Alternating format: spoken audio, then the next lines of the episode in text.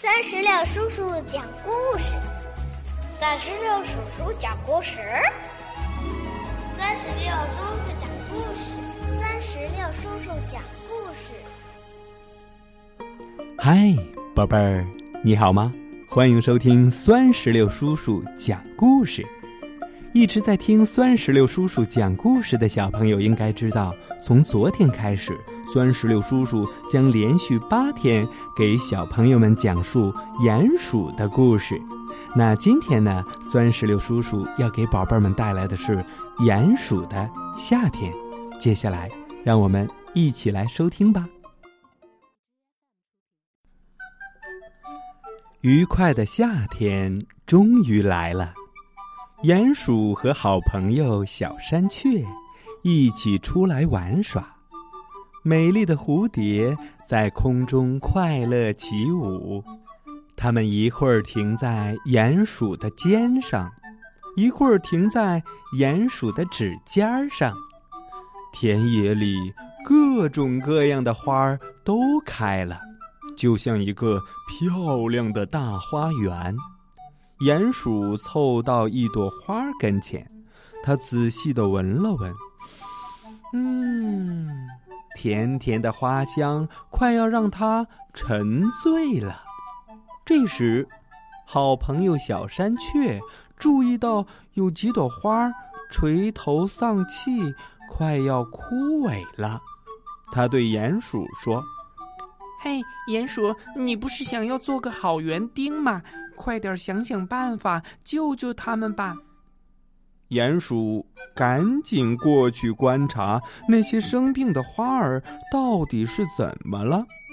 他简直不敢相信自己的眼睛，原来有几条毛茸茸、肥嘟嘟的虫子正在拼命的吃叶子呢。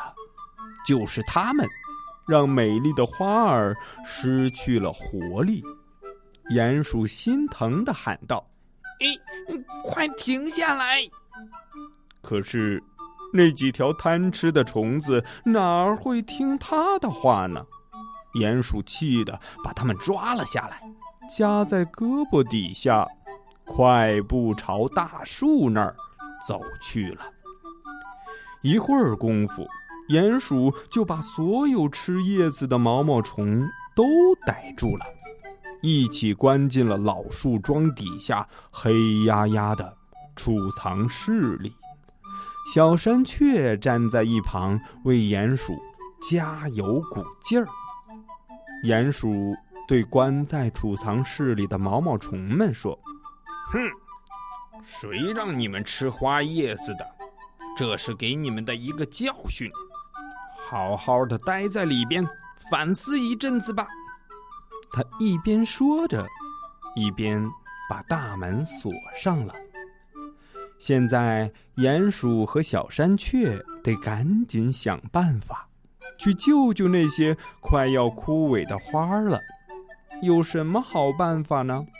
嗯，对了，赶紧回家去拿上一些有用的工具吧。鼹鼠从家里拿来了喷壶。他一趟趟提着喷壶接水、浇花儿，一点儿也不觉得辛苦。在他仔细的浇灌之下，原本就要枯萎的鲜花又慢慢的活过来了。鲜花都得救了，鼹鼠和小山雀高兴极了。他们静静地坐在花丛中，在微风的轻拂下，欣赏着眼前鲜花盛开的美景。随后，鼹鼠和小山雀回到老树桩储藏室门前。当他们打开门的一刹那，鼹鼠都不敢相信自己眼前看到的一切。这，呃，是不是在做梦啊？不然，怎么会飞出来的是三只美丽的蝴蝶呢？原来啊，三条贪吃的毛毛虫在储藏室里变成了三只美丽的蝴蝶。这回，它们不再吃花叶子了，还和鼹鼠与小山雀成了好朋友，一起在花丛中快乐的玩耍起来。宝贝儿，到这里，鼹鼠的故事系列之《鼹鼠的夏天》就全部讲完了。让我们一起来回想一下，在刚才的故事里，小鼹鼠是用什么办法救了那些枯萎的花的？还有就是，毛毛虫为什么会变成了蝴蝶呢？如果你知道答案。